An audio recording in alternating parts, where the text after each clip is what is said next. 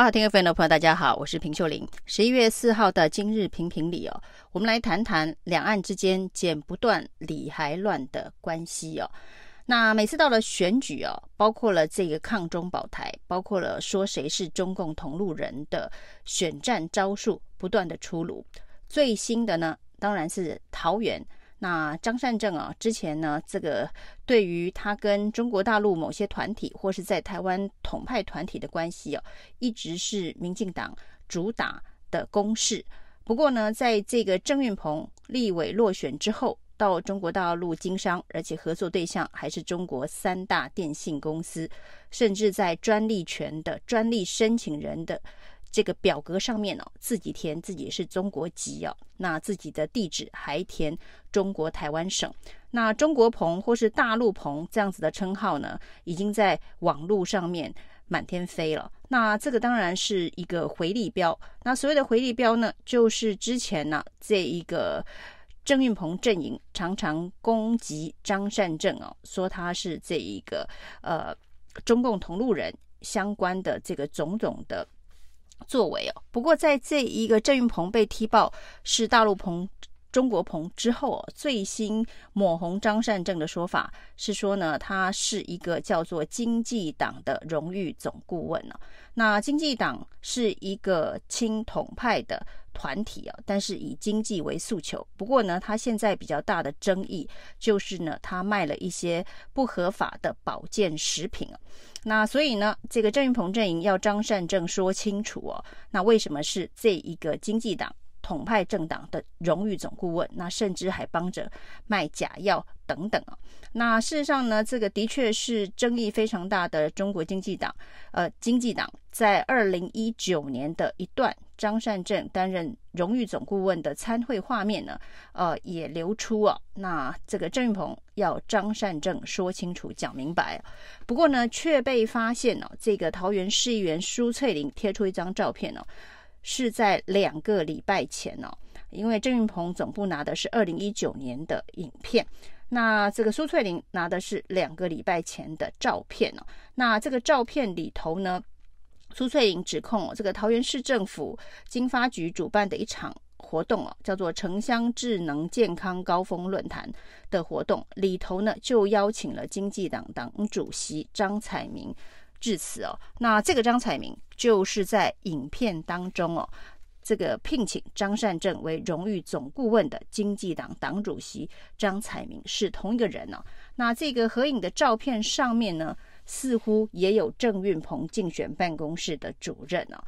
那这个张彩明就是郑运鹏所指控的统派卖假药的张彩明哦，结果也跟桃园市政府的相关活动城乡智能健康高峰论坛挂钩哦。那算不算是郑文灿的座上宾哦？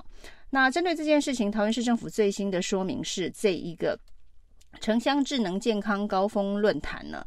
呃，是由这个城乡协会到社会局来申请经费补助哦，所以呢，这一个政府的局处才会挂上主办单位的头衔。那不过呢，一经过有人检举之后，那检举这一个经费补助以及呢所办的论坛名实不符之后，社会局已经决定要暂停这一个团体。申请补助五年的资格，那当然是一个紧急危机的处理哦。因为同一个张彩明成为张善政被抹红的重要证人呢，那同一个张彩明居然在桃园市政府所补助的活动上面也是座上宾发表谈话，所以就让呢这一张抹红张善政的牌又显得像是一张回力标了。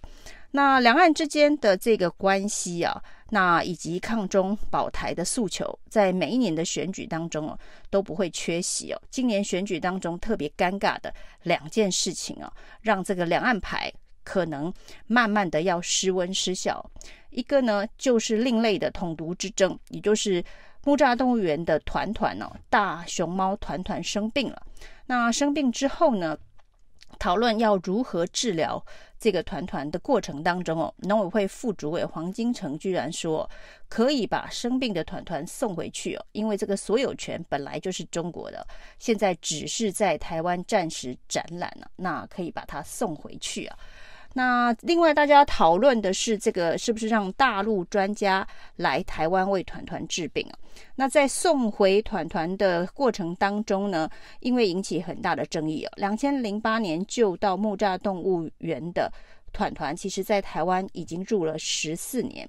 那这十四年当中，有非常非常多的台湾民众都曾经到木栅动物园去看过团团，基本上是跟这只大熊猫有很深厚的感情啊。在这样的状况之下呢，说要把生病的团团送还去给中国，这个说法的确会伤了很多曾经跟这个大熊猫有过感情民众的心。于是呢，农委会主委陈吉仲立刻出来澄清，这个副主委黄金城的说法只是一个口误，农委会并没有主张要把生病的团团送回中国大陆。那于是呢，在这一番。口误、失误还是可恶的口水战之后，大陆专家终于到台湾来探视，谈谈的团团的病况。那至于能不能治疗，或者是治疗能有什么样的成效，这当然是大家尽最大的努力。即便没有办法完全的治好团团呢，那也是尽了一份的心力。以这样子的态度，可能对于这十几年来都在台湾的这只大熊猫团团。呃，跟台湾人民的一些情感的连结哦，那这是比较有同理心的。那另外一件比较矛盾的事情哦，就是故宫的国宝有三个盘子被打破的这件事情。第一时间呢，大家追究的是故宫的管理有没有失当。第二。对于发生了这个意外有没有隐匿？希望大家不要发现了。那这件事情到现在可能呃还是一个罗生门，各说各话。不过呢，故宫在争议很大的状况之下，终于做了一个初步的调查。初步的调查结果叫做故宫的管理失当，所以是人为疏失，有两个人被惩处。那是说呢，在这个整理这一个。乾隆花卉盘的时候啊，因为装在锦盒里的这个瓷器跟已经取出来的瓷器当中没有对照完整的数量，以至于呢，这个有两个瓷器盘还在这个盛装的锦盒里头的时候啊，就开始翻动，于是让这两个盘子掉出锦盒外，一个刚好有人接住，另外一个呢失手了，没接住，它就摔破了。果然是在这一个处理的过程当中呢，失手失误摔破了盘子哦，真的是摔破的。那所以呢，这两个人一个记大过，一个记申诫，这是到目前为止其中的一个摔得最夸张的乾隆花卉盘目前的调查结果。那另外两个破损的盘子呢？目前的说法是，它原本可能有裂痕呢，在长时间的压力之下所发生的自然破裂。那为了紧急处理这一个非常离谱的国宝管理失当的意外，那故宫呢也拿出过去啊，其实在马政府任内也有很多破损的国宝、破损的盘子，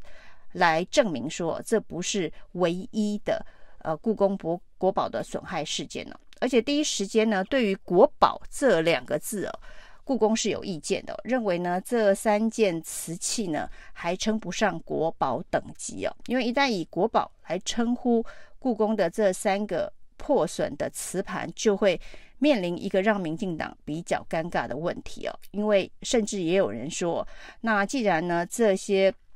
国宝在台湾呢不容易保存，而且呢保存毁损的争议这么大，不如把它送回中国大陆的北京故宫，让故宫的宝物回到故宫哦。甚至民进党内也有人这样主张，也就不用再用这一个台湾的相关的资源保护整理这些所谓的国宝，这是哪一国的国宝？就成为一个争议哦，这也是剪不断理还乱的两岸关系当中另类的统独之争哦。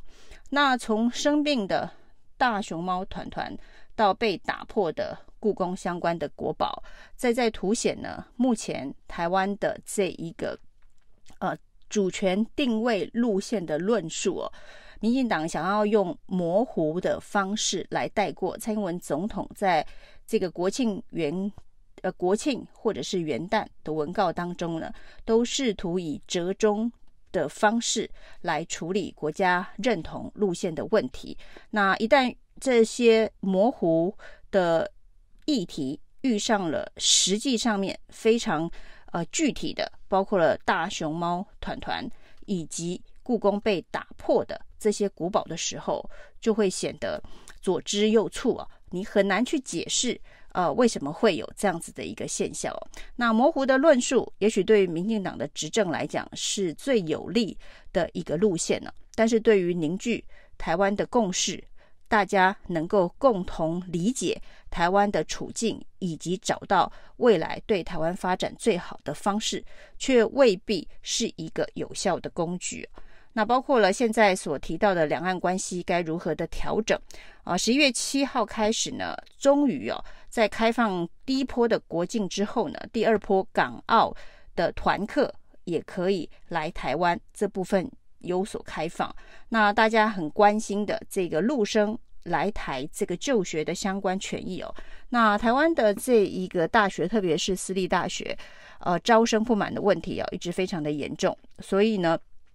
也有很多学校希望能够尽快的开放陆生来台就学，那可以疏解相关的财务压力。那这一次的开放当中，也包含陆生可以来台的相关的松绑措施啊。但是两岸关系的紧张，一直到现在的这些政治上面的对立哦，连熊猫的问题，连故宫的问题都无法处理哦。那在